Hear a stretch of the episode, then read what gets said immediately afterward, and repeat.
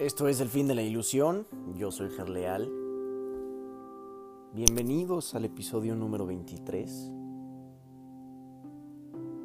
Este es un episodio muy interesante y que me ha llevado a compartirlo con ustedes a través de este cuerpo, de esta ilusión, que a fin de cuentas no significa nada y cómo podemos poner fin a toda esta ilusión en la que vivimos día con día, a toda esta matrix ilusoria, que únicamente alimenta el ego, la fantasía, el pensamiento, la ilusión, el miedo. La manera de reconocer a tu hermano es reconociendo al Espíritu Santo en él. Recordemos que el Espíritu Santo es nuestra sabiduría primigenia, lo que compartimos como un ser absoluto, la información que está dentro de nosotros.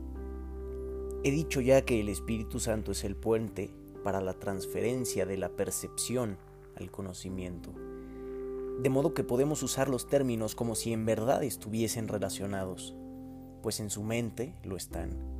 Esta, esta relación no puede por menos que estar en su mente, porque de no ser así, la separación entre las dos formas de pensar no se podría subsanar.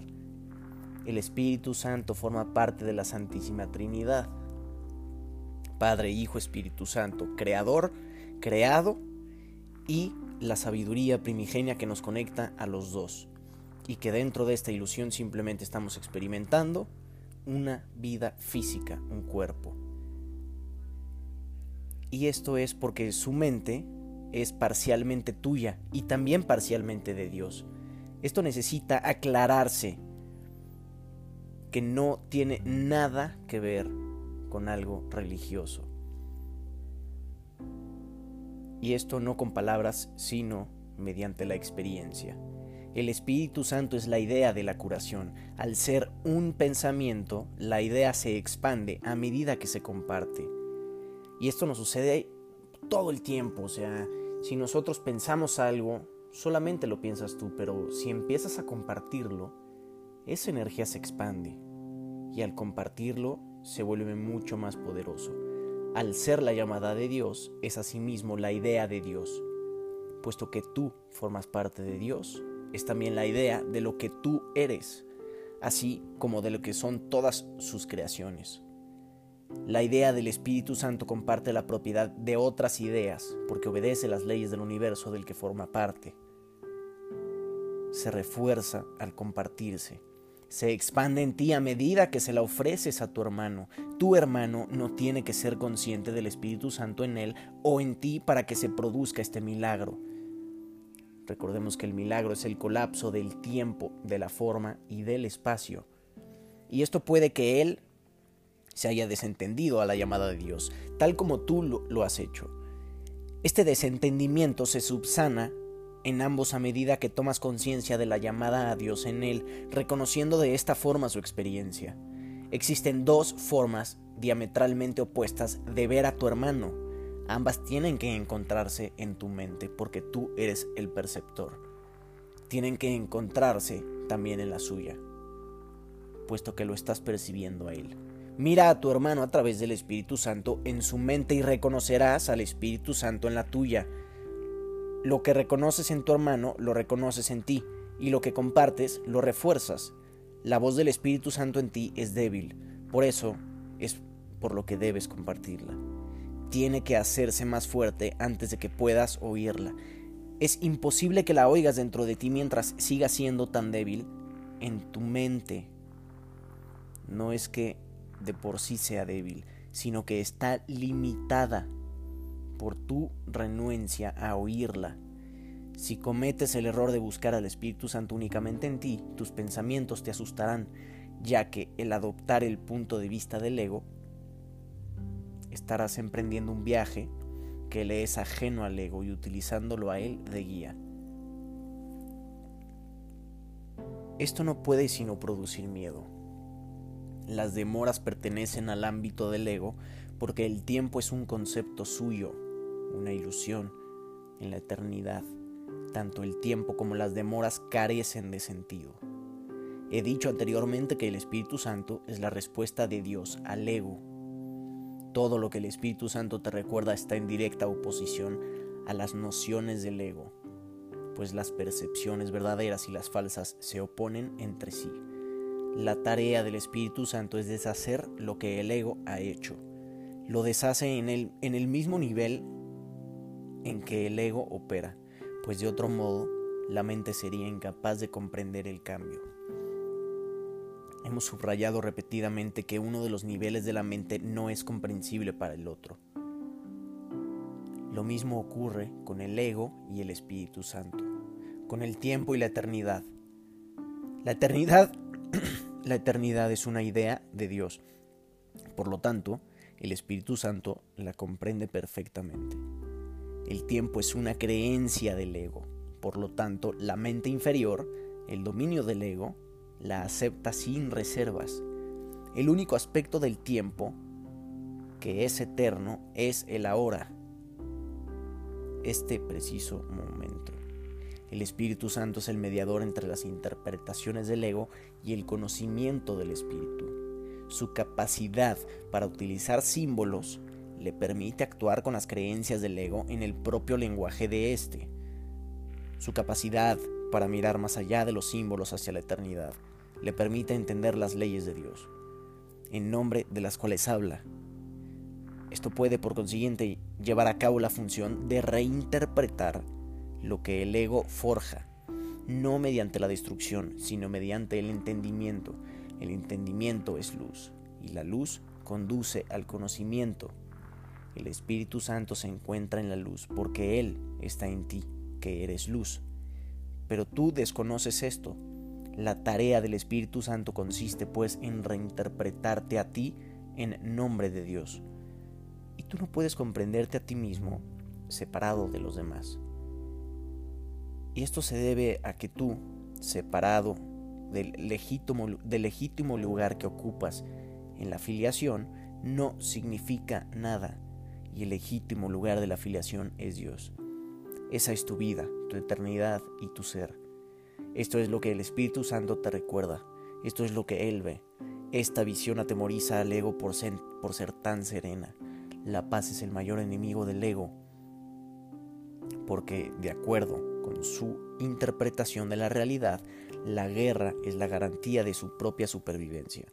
El ego se hace más fuerte en la lucha. Si crees que hay lucha, reaccionarás con saña porque la idea del peligro se habrá adentrado en tu mente. Dicha idea es un, es un llamamiento al ego. El Espíritu Santo está tan pendiente como el ego de la bienvenida. El Espíritu Santo contrarresta esa acogida dándole la bienvenida a la paz. La eternidad y la paz están tan estrechamente relacionadas como lo están el tiempo y la guerra, que son una ilusión. La percepción deriva significado de las relaciones. Aquellas que aceptas constituyen los conocimientos de tus creencias. La separación es simplemente otro término para referirse a una mente divina. El ego es el símbolo de la separación tal como el Espíritu Santo es el símbolo de la paz. Lo que percibes en otros lo refuerzas en ti. Puedes permitir que tu mente perciba falsamente, pero el Espíritu Santo le permite reinterpretar sus propias percepciones falsas. el Espíritu Santo es el Maestro perfecto se vale únicamente de lo que tu mente ya comprende para enseñarte que tú no lo comprendes. El Espíritu Santo puede tratar con un alumno reacio sin oponerse a su mente, porque parte de ella está todavía de parte de Dios. A pesar de, las, de los intentos del ego por ocultarla, esa parte es todavía mucho más poderosa que el ego. Si bien éste no la reconoce, el Espíritu Santo la reconoce perfectamente porque se trata de su propia morada, el lugar de la mente donde Él se siente a gusto. Tú también te sientes a gusto ahí, porque es un lugar de paz, y la paz es de Dios. Tú que formas parte de Dios, no te sientes a gusto salvo en su paz. Si la paz es eterna, solo te puedes sentir a gusto en la eternidad.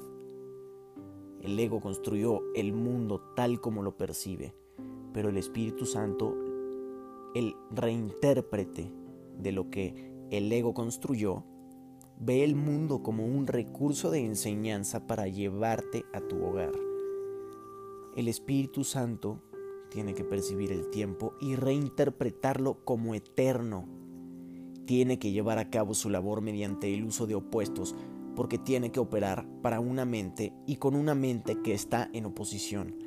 Haz todas las correcciones que tengas que hacer. Procura aprender y mantén una actitud receptiva con respecto al aprendizaje.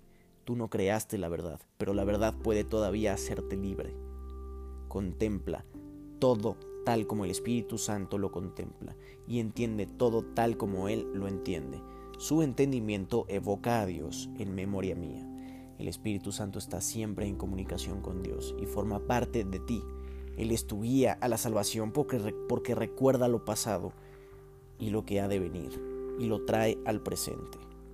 Él mantiene ese regocijo en tu mente con gran ternura y solo te pide que lo incrementes compartiéndolo en nombre de Dios, de modo que su júbilo se incremente en ti. Say no more. Esto hace un episodio un poco corto, pero lleno, lleno de información y de conocimiento absoluto.